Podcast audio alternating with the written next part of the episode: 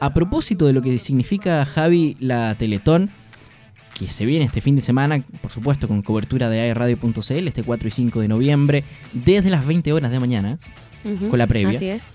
Em, queremos hablar, plantear sobre la mesa cómo es la inclusión, ¿cierto? A propósito de, de lo que va a ser la Teletón. Cómo se trata el tema de la salud mental, cómo son los apoyos y el acompañamiento a los padres, a los propios niños que van a las terapias. Y para eso se lo vamos a preguntar a um, Alejandra Villarruel. Ella es docente de la Facultad de Psicología de la Universidad del Desarrollo, acá sede de Concepción. Es psicóloga también, eh, con magíster en desarrollo humano eh, a escala local y regional de la Universidad de la Frontera. ¿Qué tal Alejandra? ¿Cómo estás? Bienvenida a la radio. Hola, muy buenos días. Un agrado poder compartir y estar con ustedes. Bueno, Alejandra, ya lo decíamos, ¿cierto? En, en la presentación, se nos viene la Teletón este fin de semana, pero ¿Cómo abordamos realmente el tema de la inclusión, este acompañamiento? ¿Estamos preparados también como sociedad? Mira, la verdad es que esa es una excelente pregunta. Em, en realidad, eh, la Teletón y todo aquello que nos eh, llama a reunirnos en torno a aquellas eh, circunstancias que hacen que para otros la, vida no sea igual de, de, fácil o que no tenga las mismas condiciones hace que en realidad nos pongamos a pensar en dos cosas que hoy día son fundamentales para nuestra sociedad. La primera de ellas es eh, que trabajemos como una sociedad solidaria. Y eso eh, tiene mucho que ver no solo con esta, esta, campaña eh, tan bien instalada en, nuestra, en nuestro país, sino que también a pensar respecto a cómo somos durante todo el año. Eh, y cómo es que paulatinamente nos hemos ido volviendo una sociedad que eh, es muy individualista, muy competitiva y que por lo tanto deja poco espacio para sostenernos de manera eh, comunitaria, de manera, de manera que nos hagamos cargo entre todos de aquello que nos genera situaciones de difícil desarrollo para todos. Y entonces eso por una parte, una sociedad que nos llama a ser cada vez más solidario y luchar fuertemente contra el individualismo y la competitividad. Y por otro lado, eh, como ustedes muy bien lo incorporan en su presentación eh, al inicio de esta entrevista, eh, la inclusión y la inclusión no solo en términos de oportunidades para todos, sino que inclusión en términos principalmente de generar eh, condiciones para que eh, las distintas em, diversidades con las que convivimos como sociedad tengan realmente oportunidad de desplegar todas sus capacidades.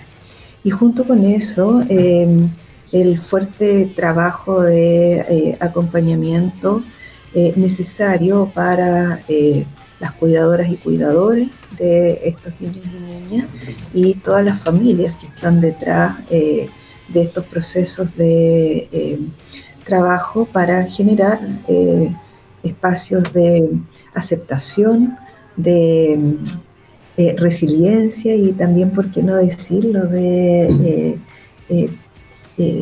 gestión de esta sociedad más justa. Así es, Alejandra. Y una pregunta, ¿qué herramienta podemos utilizar para evitar y enfrentar situaciones eh, de discriminación? Yo creo que una de las principales herramientas tiene que ver con la capacidad que tengamos de normalizar la diferencia. Cada vez que eh, eh, las familias, una de las cosas que más resienten es cuando tanto ellos como padres o madres, hermanos, abuelos o los eh, niños y jóvenes afectados eh, o viviendo una circunstancia distinta son tratados eh, como, como empobrecidamente, mm. ¿sí? como esta, esto que nos despierta de alguna manera como una ternura especial o como un afecto especial, tratando de, por supuesto, ser empáticos con la situación. Pero precisamente esa es la primera acción que podemos transformar, eh, en el sentido de poder incorporar e integrar en esta visión de eh, las distintas formas que tenemos de ser sujetos, de ser personas y de mostrarnos sujetos y personas eh, como algo más cotidiano. Y para eso entonces em, herramienta clave es, por supuesto, que la empatía, pero también el poder acercarnos de una manera em, cotidiana a las distintas diversidades. En acceso directo de AE Radio conversamos a esta hora con Alejandra Villarruel, ella es docente en la Facultad de Psicología de la Universidad del Desarrollo, sede de Concepción, a propósito de em, la campaña en la Teletón respecto a la inclusión. ¿sí? Sabemos que se va a realizar la campaña durante este fin de semana.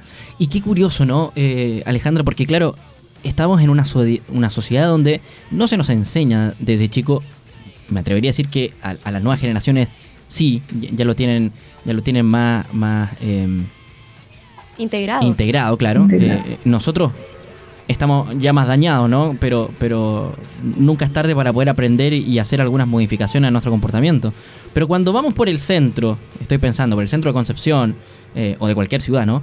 Y nos encontramos con alguien en situación de discapacidad o, que a lo mejor tiene una discapacidad. Eh, no sabemos cómo, cómo hablar, no sabemos si le ofrecemos ayuda, no sé, una persona ciega eh, lo ayuda a cruzar la calle, eh, se puede sentir mal. Mm. Eh, y, no tenemos ese uso tampoco correcto de mm. repente de algunos términos. no sé si lo han visto también desde la facultad, lo han podido analizar. Sí, mira, la, la verdad es que mm, frente a este tema de lo cotidiano, yo creo que lo que nos pasa es que desaprendemos.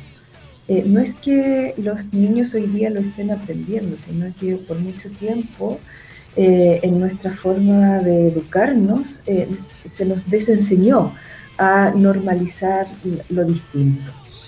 Y efectivamente hay muchas personas que eh, van a reaccionar también de manera diversa frente a nuestra, nuestra interacción con ellos, ¿sí? como lo haría cualquier persona.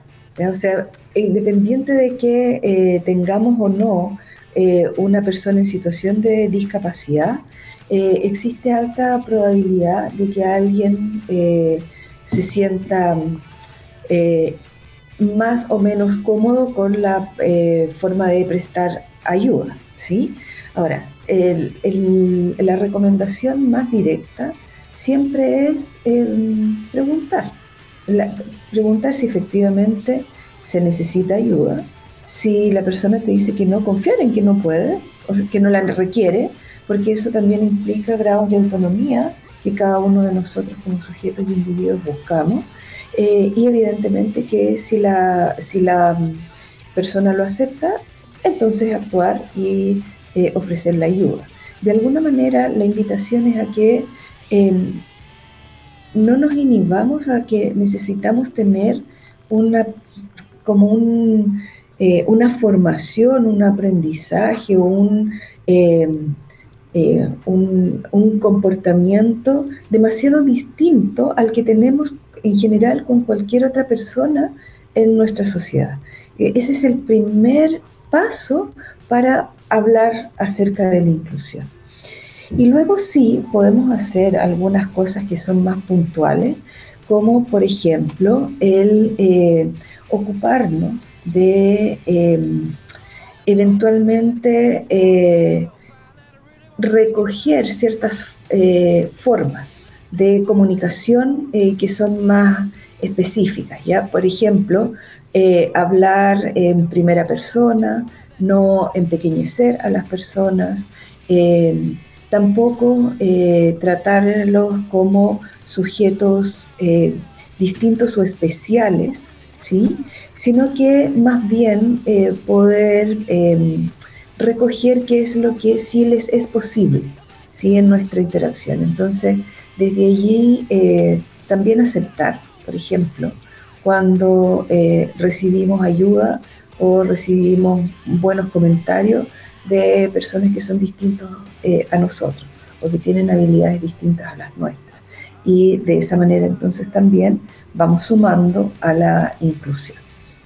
Em, creo que también es importante en nuestros comportamientos cotidianos eh, pensar eh, en no solo poner, no solo, perdón, nuestra atención en, eh, en este caso, dado que estamos hablando de la Teletón, de niños y jóvenes en situación de discapacidad, sino que también en sus familias. Y cuando hablamos de sus familias no es solo eh, lo que implica en términos de acompañar procesos de eh, rehabilitación, sino que también el desgaste emocional y de salud mental que implica ser cuidador hoy en día de una persona en cualquier situación eh, de dependencia. ¿ya? Hablo en genérico porque tenemos situaciones de dependencia desde problemas eh, o enfermedades en el área de la salud mental, eh, enfermedades físicas, enfermedades neurológicas. Eh, hay una, amplia, una amplia gama de enfermedades que requieren de cuidados permanentes. Y en este sentido, entonces, también es importante incorporar em, el cansancio y el estrés y que va generando esta tarea que, aun cuando se haga con mucho amor, porque se hace por un familiar, eh, muchas veces es madres con hijos o abuelas o abuelos con hijos eh, o nietos. Eh, este es un cuidador que no tiene descanso, es un cuidador que no tiene un reconocimiento formal del trabajo que realiza, muchas veces precariza su condición laboral también en función del trabajo que hace en pos de integrar a los otros. Y en ese sentido entonces también eh, aprovechar eh, la plataforma para eh, hacer un, llamado a precisamente que la solidaridad no solo tenga que ver con acompañar a la persona en situación de discapacidad, sino que también generar red de apoyo y una sociedad solidaria con aquellas eh, lo digo en femenino porque en general son más bien las mujeres, pero también hay varones, aquellos que cuidan. ¿ya? Y eso significa ofrecerle la mano a la vecina o al vecino para que pueda, por ejemplo, salir a hacer las compras eh, de manera eh, tranquila porque alguien más va a estar en ese momento al cargo de la persona a la que cuida o visitar a estas familias, porque muchas veces su, eh, se merma muchísimo la actividad social que ellos pueden eh, desarrollar eh, como actos cotidianos de inclusión también para estas personas. Es verdad, es verdad. Y, justamente sabemos el eslogan de Teletón desde hace un par de años ya es la Teletón es todos los días y claro, si bien nos hacemos más solidarios durante los días de campaña, con este tipo de acciones. Eh, el, saber cómo está la persona, que es verdad, eh, son principalmente las mujeres las que acompañan. Eh, usted lo dice también, Alejandra, es verdad que también son hombres, sí. pero lo que implica el cuidado de una persona discapacitada es principalmente estar las 24 horas del día. Significa dejar de trabajar, significa dejar de repente de hacer trámites propios, ¿no? Por el cuidado de, los demás. Eh, y, que bueno, que se activen eh, cuando funciona, ¿no? Cuando se activan estas redes de apoyo de, las distintas familias eh, que están con estas situaciones. Esperemos, esperemos que se pueda reconocer algún día la labor de las cuidadoras puedan, puedan ser reconocidas no solamente en el papel, sino que también con, con beneficio. Alejandra Villarruel, le quiero agradecer su tiempo y su disposición, ¿cierto?, por habernos acompañado en esta mañana. Bueno, muchísimas gracias a ustedes por la invitación y todos invitados entonces a ser más solidarios, por que seamos una sociedad más solidaria y que la inclusión venga de la mano. Que así sea. Muchas gracias, que tenga buen día. Bien.